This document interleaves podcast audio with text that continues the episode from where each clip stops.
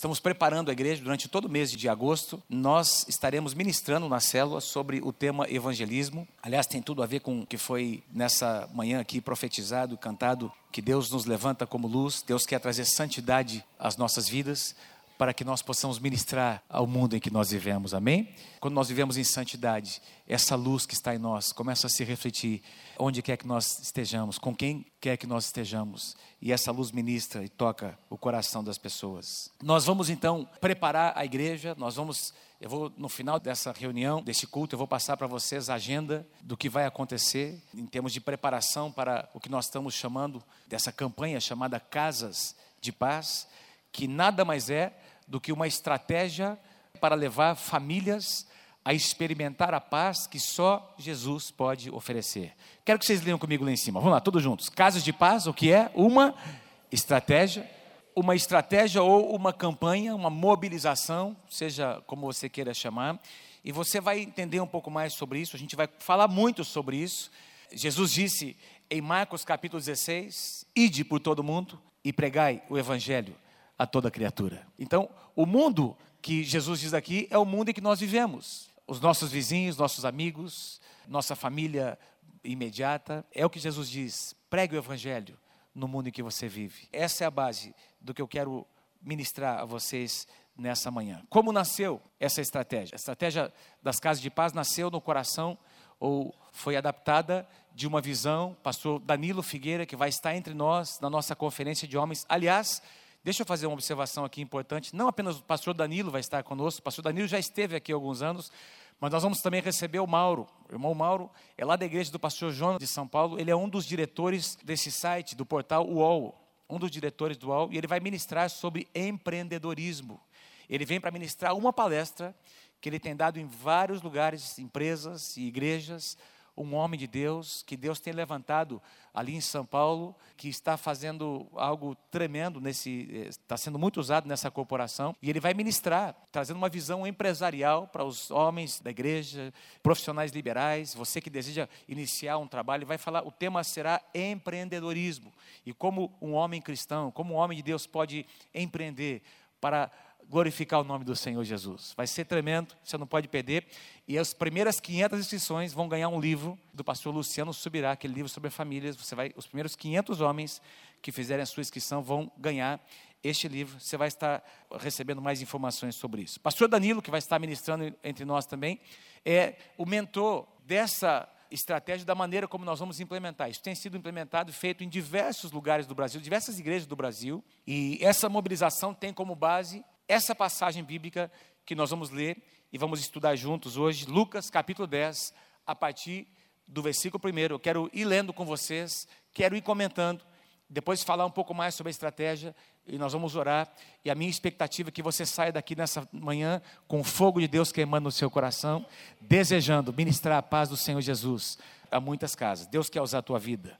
Lucas capítulo 10, a partir do versículo 1 diz assim: Depois disso, o Senhor designou outros setenta, e os enviou de dois em dois para que o precedessem em cada cidade e lugar aonde ele estava para ir. Então Jesus diz aqui que ele separou, havia ali com ele 70 pessoas, a gente vai ler daqui a pouquinho sobre isso, seus discípulos, 70. Na verdade, se você tiver a tradução NVI aí com você, você vai ler 72 discípulos, 72 pessoas. Os originais não tem o número exato, se eram 70 ou 72 discípulos, mas o mais importante é que Jesus pegou esses 70 discípulos que estavam aí em volta dele, caminhando com ele, e Jesus os enviou de dois em dois. Diga assim, de dois em dois.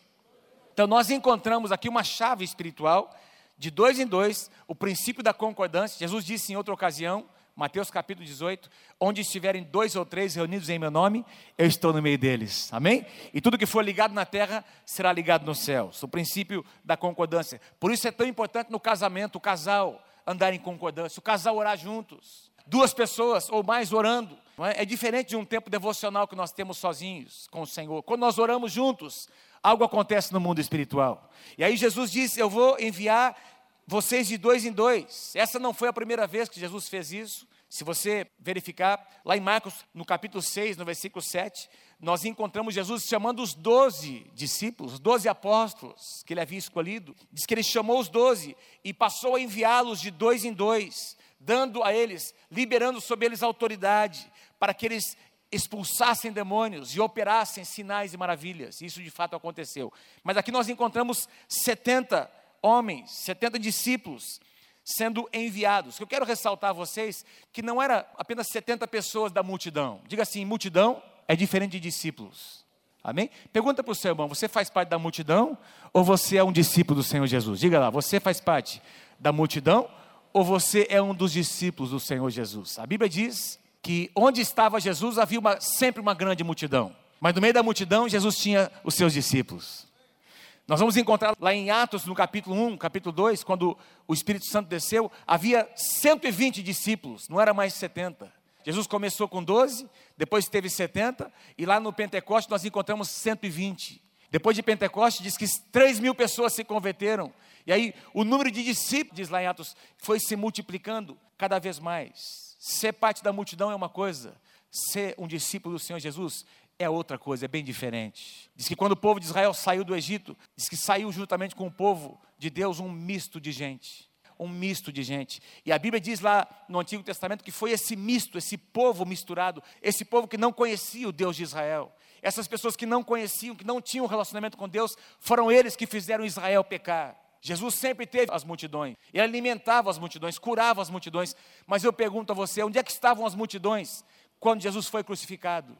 Foram as multidões que disseram: Nós queremos que vocês soltem Barrabás e matem e crucifiquem Jesus. Amados, Deus não quer que você faça parte de uma grande multidão. Deus quer te levantar como discípulo do Senhor Jesus. E diz aqui que Jesus, ele, no meio da multidão, ele encontra 70 discípulos, gente comprometida, pessoas comprometidas com a visão, com o seu ministério, gente que, que tinha sido treinada, que tinha sido capacitada até certo ponto, eram recém-convertidos, talvez tinham tido muito menos capacitação do que muitos dos nossos líderes que nós temos aqui nessa igreja, ou ex-líderes, gente que já foi líder, que já liderou, que já liderou uma célula. Talvez pelo tempo decorrido, eles tinham tido muito menos treinamento formal, mas tinham caminhado com o Senhor Jesus e tinham sido trazidos para perto dele como seus discípulos. Veja o que nós encontramos em Marcos capítulo 3, quando Jesus chama os doze, essa sempre foi a intenção do Senhor Jesus, capacitar os seus discípulos para enviá-los. Marcos 3, versículos 13, 14 e 15. Depois subiu ao monte, Jesus subiu ao monte e chamou os que ele mesmo quis, ou seja, dentre muitas pessoas, Jesus escolhe doze e vieram para junto dele. Então designou doze para estarem com ele, para os enviar a pregar e a exercer a autoridade de expelir demônios. Então, lá quando, no início do ministério do Senhor Jesus, ele, no meio de muita gente, muitas pessoas, ele escolhe doze. Mas ele tinha um propósito. Não era. Queridos, deixa eu falar uma coisa para você. Jesus não escolheu doze para fazer piquenique com eles teria alguma atividade social com esses homens. Apesar de que eles tinham também isso. Eles conviveram juntos, comiam juntos, caminhavam juntos. Viveram três anos e meio juntos, mas o principal objetivo, o foco, o coração do Senhor Jesus era colocar neles a sua graça, a sua unção, o seu poder, repartir uma medida de graça e de unção para que eles pudessem ser o que? Enviados. Deus chamou você, você teve uma experiência com o Senhor Jesus, sabe para quê? Para que você possa ser enviado pelo Senhor, para operar sinais e maravilhas. Diz que Jesus, a intenção do Senhor Jesus era derramar sobre eles, repartir autoridade, para que eles pudessem fazer as mesmas obras do Senhor Jesus. Aliás, Jesus disse: Quem crê em mim fará as mesmas obras e obras maiores fará, porque eu vou para junto do meu Pai. Sinais e maravilhas, milagres. Marcos capítulo 16 diz: Esses sinais seguirão os que creem. Quem aqui crê no Senhor Jesus? Quem crê no Senhor Jesus? Alguns não creem, vou perguntar de novo. Quem aqui crê em Jesus? Levanta a sua mão bem alto. Glória a Deus. Então, esses sinais e maravilhas, fala para o teu irmão, é para a tua vida, é para a minha vida, é para seguir as nossas vidas. Amém? Esses sinais seguirão. Então, guarda isso, queridos. Jesus nos chama para nos enviar. Diga amém se você crê em nome de Jesus. Põe a sua mão no seu coração, diga assim: Jesus me chama para me enviar. Não é para que nós, queridos, é muito bom estarmos aqui. A célula é gostoso demais. Se você não lidera uma célula, eu sei que é uma delícia você ir lá e compartilhar com seus irmãos, vir aqui na igreja, nessa casa, né, louvar o Senhor, sentar nessa cadeira confortável. Mas o plano de Deus é mais do que isso para você. O plano de Deus, de fato, é tirar você do seu conforto, eu e você, e nos enviar para tocar as pessoas. Voltando lá para Lucas, capítulo 10. Então Jesus envia mais de 30 equipes, de dois, de duas pessoas, 35, 36 equipes. Interessante que Jesus deu uma ordem, Jesus estabeleceu, voltando no versículo 1, eu quero que Jesus disse, eu quero que vocês vão para cidades onde eu ainda estarei, onde vocês vão me preceder na cidade. Presta atenção nisso que eu vou dizer a você. Jesus, no coração dele, ele tinha então três anos e meio para cumprir o seu ministério, e no coração de Jesus, ele trabalhava de maneira estratégica, gente. Ele sabia exatamente os lugares onde ele estaria, cidades e povoados. E ele agora envia os seus discípulos de dois em dois para o preceder nas mesmas cidades onde ele não havia estado, mas onde ele um dia estaria. Eu quero que vocês vão, que vocês preparem o caminho, que vocês preparem a atmosfera, que vocês lancem a semente, porque um dia eu estarei ali para ministrar aquelas pessoas. Havia no coração do Senhor Jesus um planejamento. O seu ministério não ia acontecendo, amados. Havia uma ordem, um planejamento, uma relação de cidades onde ele visitaria. E ele agora envia os seus discípulos para que o precedessem. E olha o que ele diz, versículo 2. Ele fez a seguinte advertência: a seara, algumas traduções dizem a colheita, a colheita é grande. Diga assim comigo: a colheita é grande. Dá um toque no seu irmão assim, no nome. Ei, ei, meu irmão, a colheita é grande, meu irmão, é grande. A colheita é grande, mas os trabalhadores são poucos. Vou repetir, amado. Jesus diz: a colheita é grande, mas os trabalhadores são poucos. E agora me chama a atenção, mais uma vez, não é a primeira vez que Jesus faz isso. Ele não pede para os seus discípulos orarem pela colheita, ele diz: rogai, pois, ao Senhor da seara, ao Senhor da colheita, que mande o que, amados? Trabalhadores. Rogai não pela colheita, rogai para que Deus envie trabalhadores para a sua seara. Jesus está dizendo: a colheita é grande demais, é maior do que vocês. Tem muita gente sedenta. Ah, mas tem muita gente sedenta lá fora. Queridos, tem muita gente precisando receber o que eu e você recebemos. Eu não sei quanto ao seu coração, mas eu me senti muito, muito, muito, muito, mais do que eu consigo expressar, constrangido. Naquele domingo que o pastor Ed Léo ministrou aquela palavra aqui, do, domingo de manhã.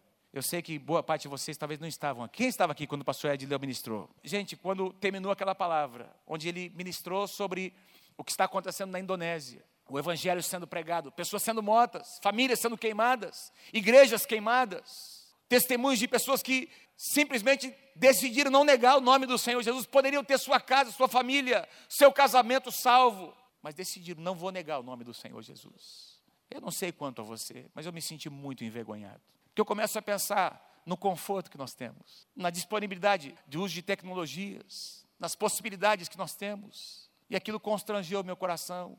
Amado, nós temos feito alguma coisa para Deus, mas eu sei que nós podemos fazer mais. Fala para o teu irmão, você pode dar um pouquinho mais. Fala para ele, você pode dar um pouquinho mais. Quem concorda comigo, levanta a mão. Diga assim, eu quero dar um pouquinho mais. Jesus diz, a seara é grande, são poucos os trabalhadores. Interessante que lá em João, no capítulo 4, Jesus, ele diz mais ou menos as mesmas palavras. Quem se lembra o que aconteceu em João capítulo 4? É o capítulo onde a mulher samaritana tem uma experiência com o Senhor Jesus, lembra? Ele começa a conversar com ela naquele poço. Os discípulos saem para comprar alguma coisa para eles comerem. E Jesus está ali no poço de Jacó, conversando com aquela mulher.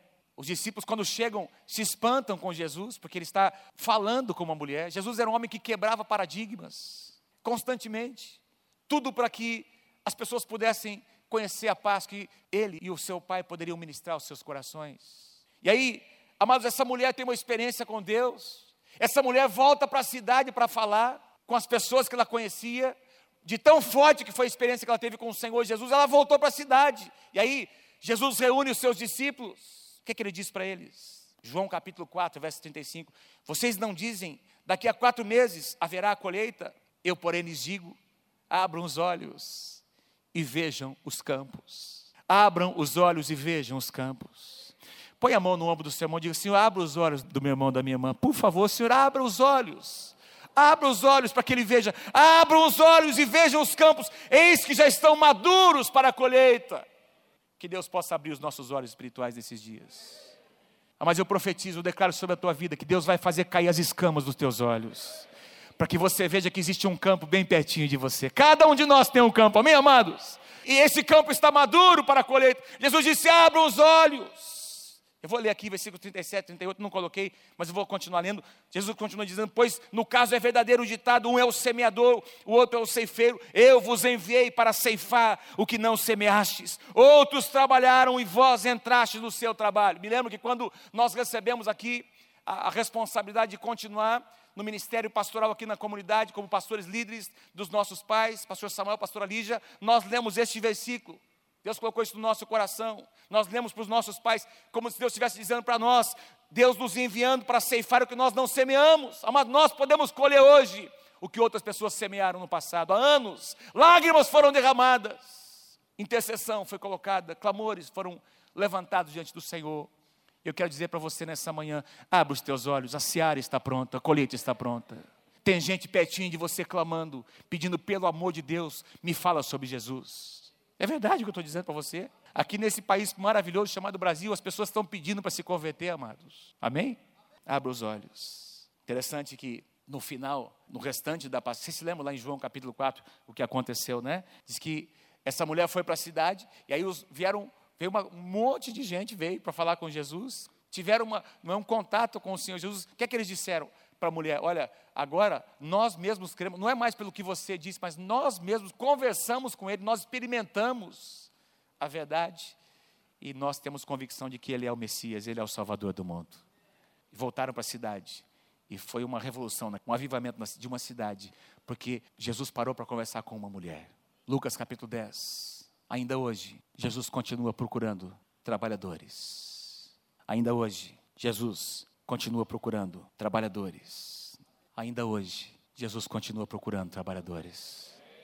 Ainda hoje, Jesus continua procurando. 1 Coríntios capítulo 15, verso 58, Paulo diz: Sede firmes, inabaláveis. E Paulo está falando sobre a segunda vinda do Senhor Jesus. O contexto de 1 Coríntios capítulo 15 é Jesus vindo em glória para se encontrar com a sua igreja. Sede firmes, inabaláveis e sempre abundantes na obra do Senhor, sabendo que no Senhor o vosso trabalho não é vão. Às vezes nós trabalhamos para o Senhor e não recebemos os elogios que mereceríamos. Tem gente trabalhando nessa casa para que esse culto aconteça, para que tudo que nós temos aqui, a nossa estrutura, os eventos, tem gente que trabalha, você e eu nem sabemos. Esse pessoal, esse pessoal é digno de honra. Tem gente trabalhando nos bastidores, para que muita coisa aconteça no palco. Eu acho que um dia nós vamos nos surpreender quando estivermos diante do Senhor. A maneira como as pessoas serão honradas, como Deus entregará a honra, é diferente da forma como nós encaramos. Nós vemos o palco, nós vemos o que está aparecendo, Deus vê o coração. Sede abundantes na obra do Senhor, sabendo que nele o vosso trabalho não é vão. Diga para alguém ao seu lado: olha, tudo que você fizer para o Senhor não é em vão vai haver uma recompensa. Vai haver. Deus olha, Deus sabe o que você faz. Deus conhece o teu coração. Quem pode dar um grande aplauso nessa manhã para o Senhor Jesus? E olha que tremenda essa segunda passagem, porque Deus não é injusto para ficar esquecido do vosso trabalho e do amor que evidenciastes para com o seu nome. Deus não é injusto.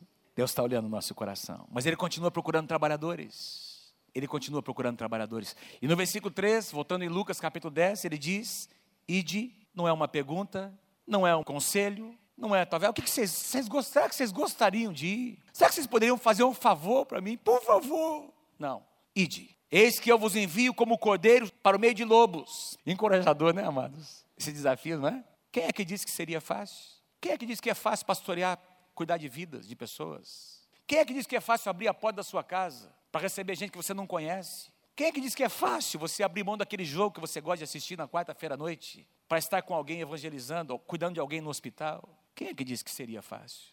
Não é fácil, mas vale a pena. Não é fácil, mas vale a pena. Diga assim, para uma colheita dá trabalho. Dá muito trabalho. Muito trabalho. Colher, cuidar da semente, limpar, armazenar, exige um esforço. Mas Jesus disse: Eu estou enviando vocês. Não levem bolsa, nem alfoge, nem sandálias, e a ninguém saudais pelo caminho. Ao contrário do que a gente poderia pensar, Jesus não estava pedindo para as pessoas serem mal educadas. Jesus está dizendo: ó, tem um foco, não disperse o coração. Vocês estão saindo para um objetivo. Gente, a partir de setembro nós teremos sete semanas. Nós teremos um objetivo. Nós vamos ministrar a paz do Senhor Jesus em centenas de casas da cidade de Londrina.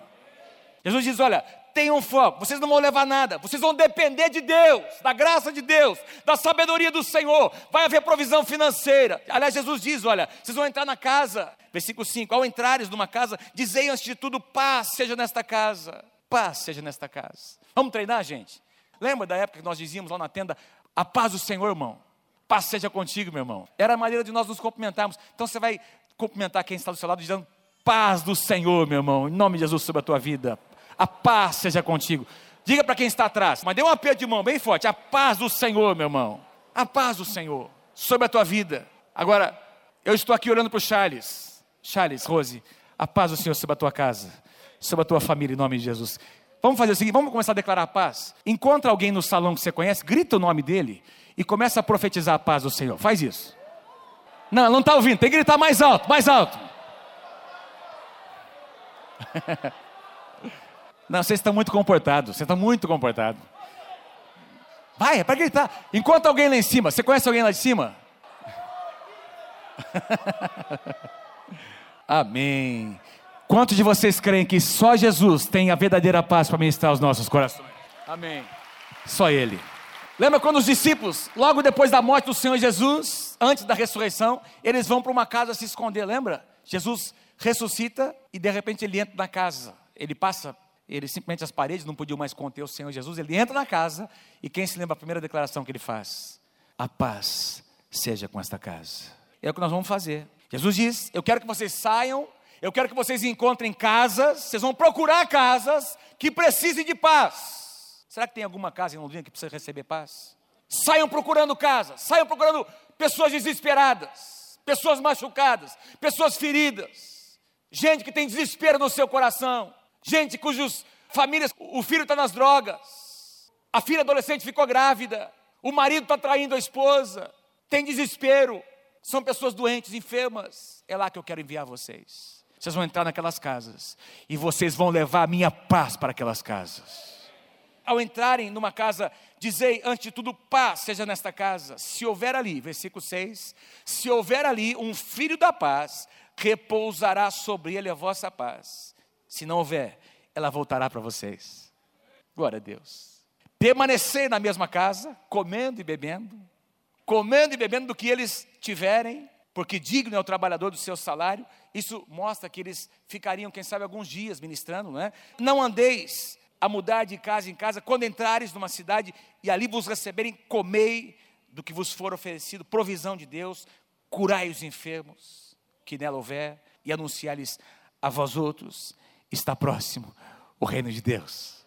Aleluia.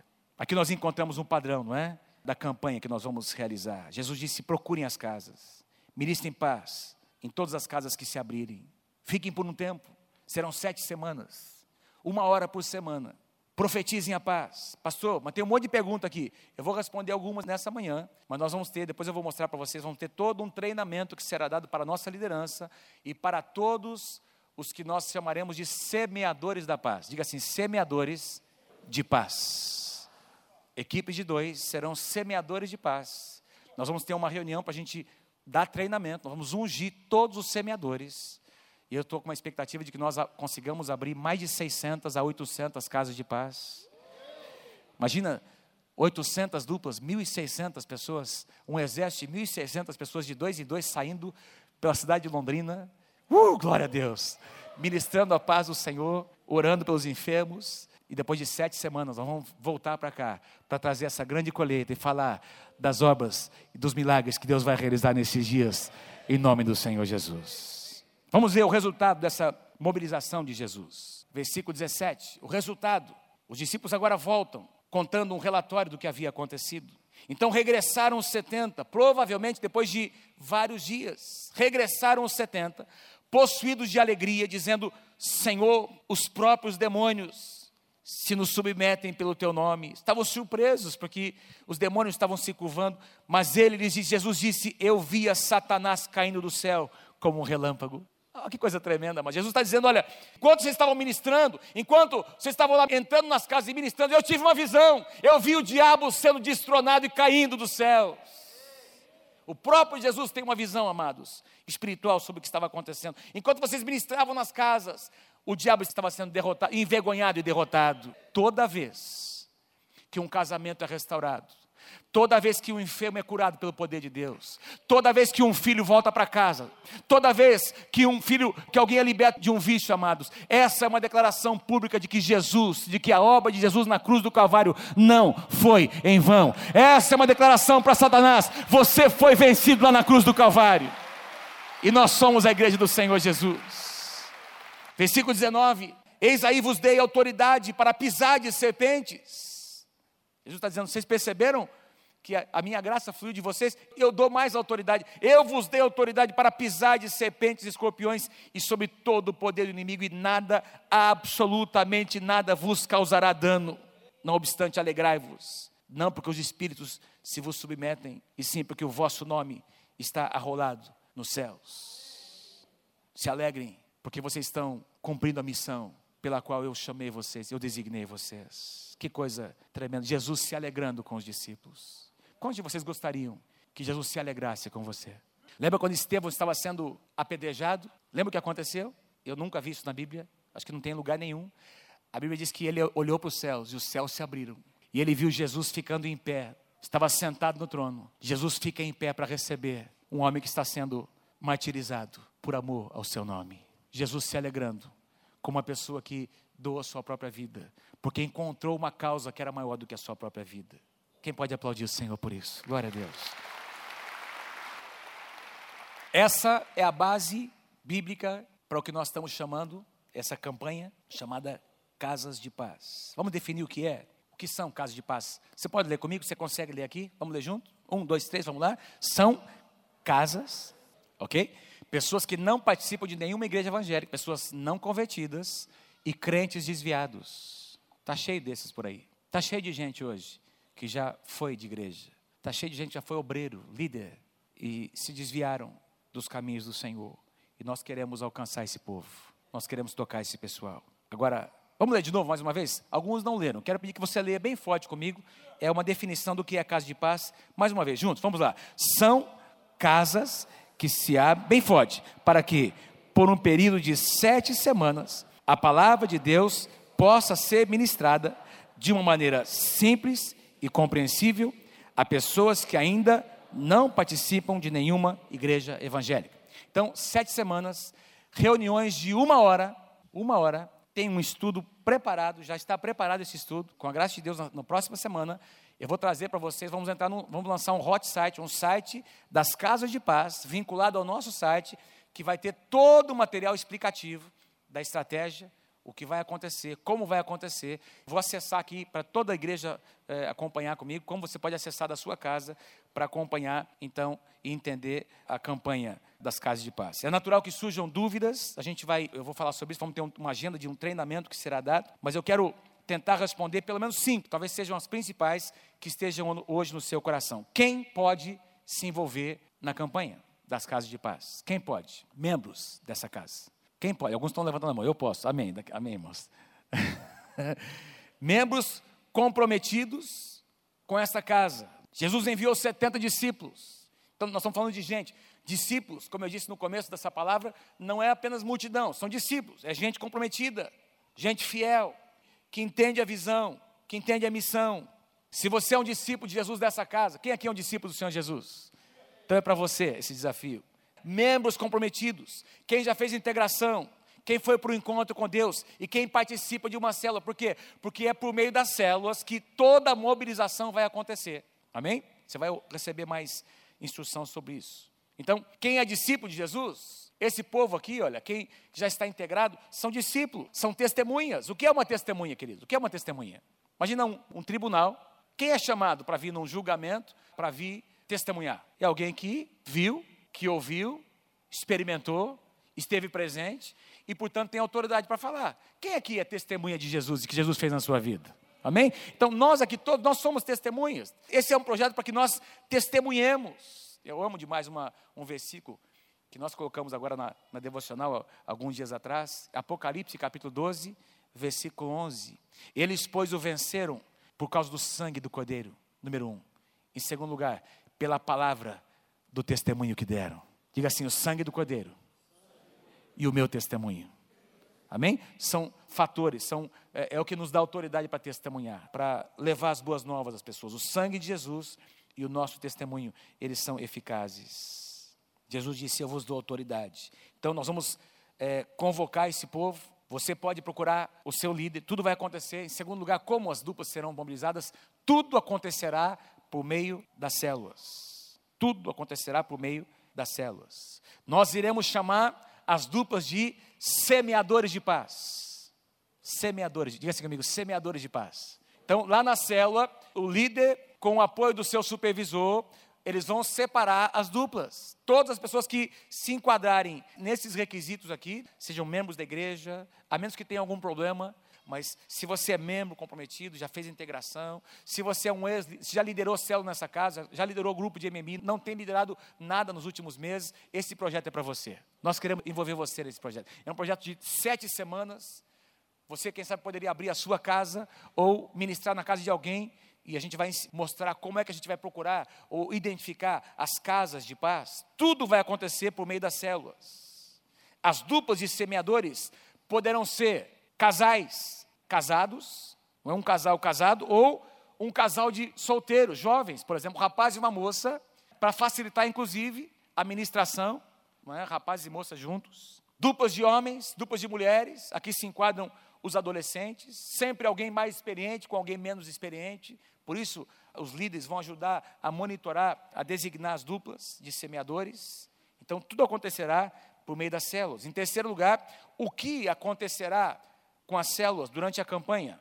Absolutamente nada. Continua normal. As células vão continuar, as células não vão parar. Mesmo porque as pessoas que estiverem se convertendo nas casas de paz serão trazidas para as células.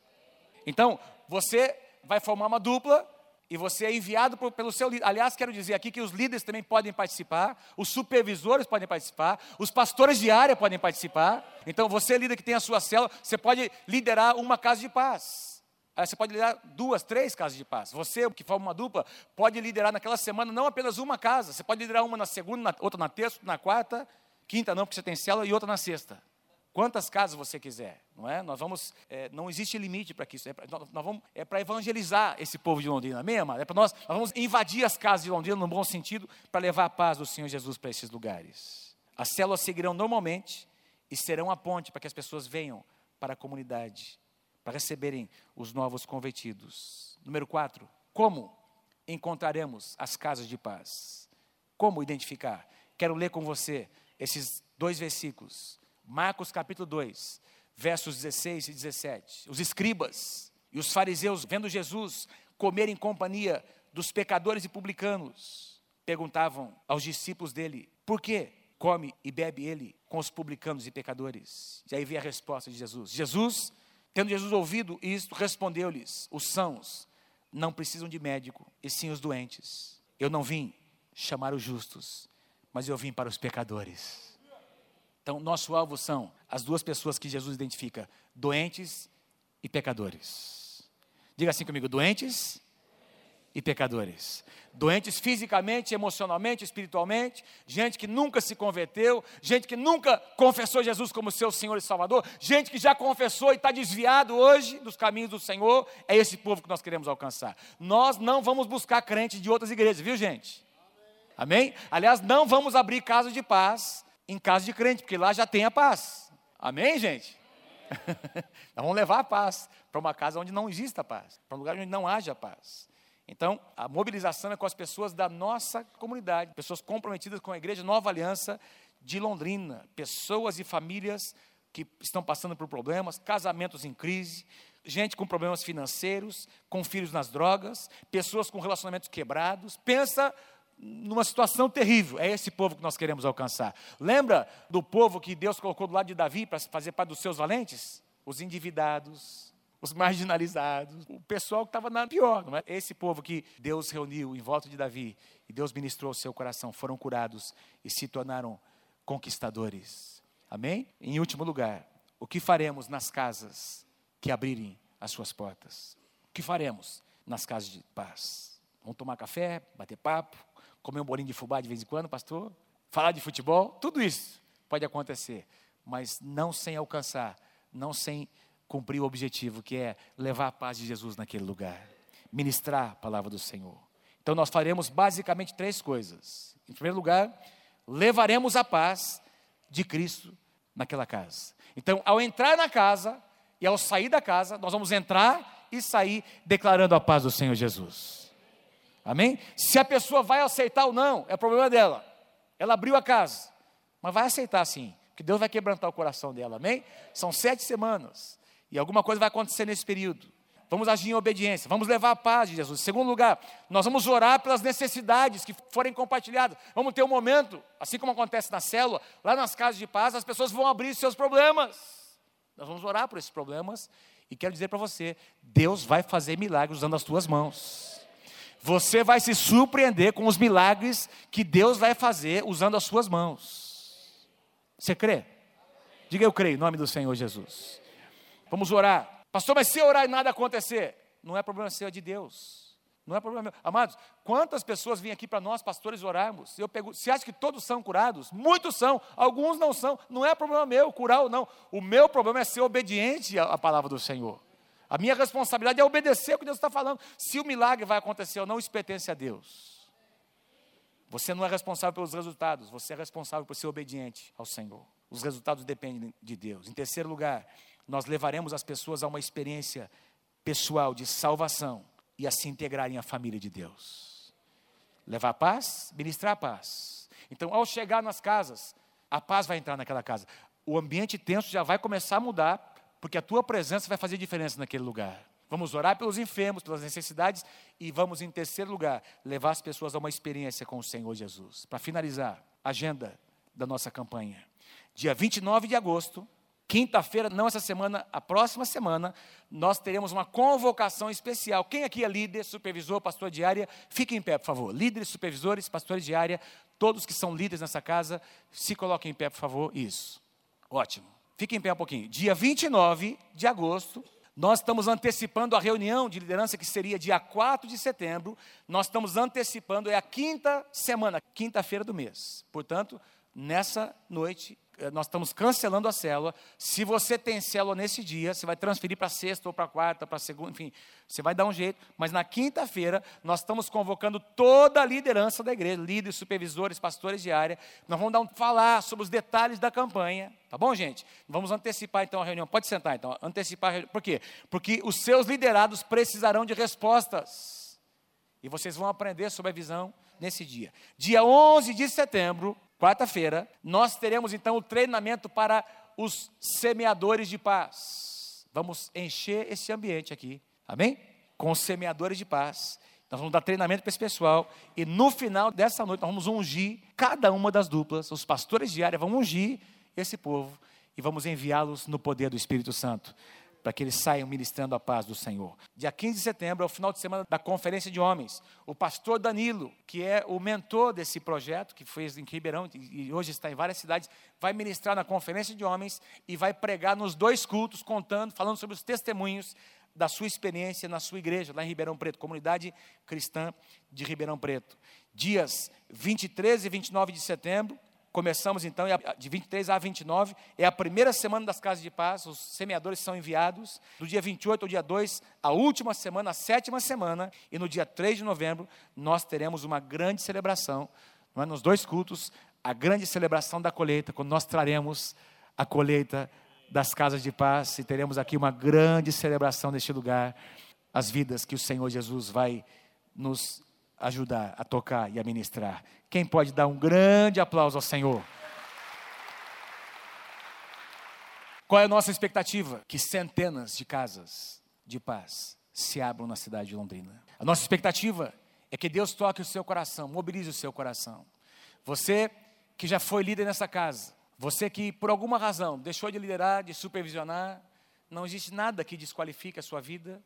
Você conhece a nossa visão, está participando de uma célula, nós estamos nos dirigindo a você. Nós queremos você envolvido neste projeto. Você e a sua esposa, como uma das equipes, uma das duplas de semeadores de paz. E Deus vai abrir portas para que você possa ministrar a pessoas que você está evangelizando, que você está orando por elas. Trabalhadores, ainda hoje, Deus está esperando encontrar trabalhadores. Onde é que estão os trabalhadores que Deus vai usar? Onde é que estão os trabalhadores? Quero pedir que você se coloque em pé comigo e quero, quero fazer algo nessa manhã.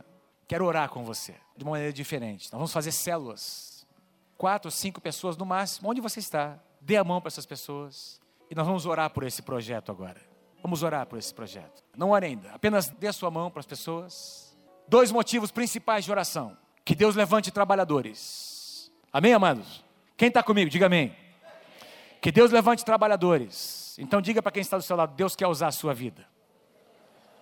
Em segundo lugar, que Deus, desde já, Deus prepare as casas que se abrirão. Amém?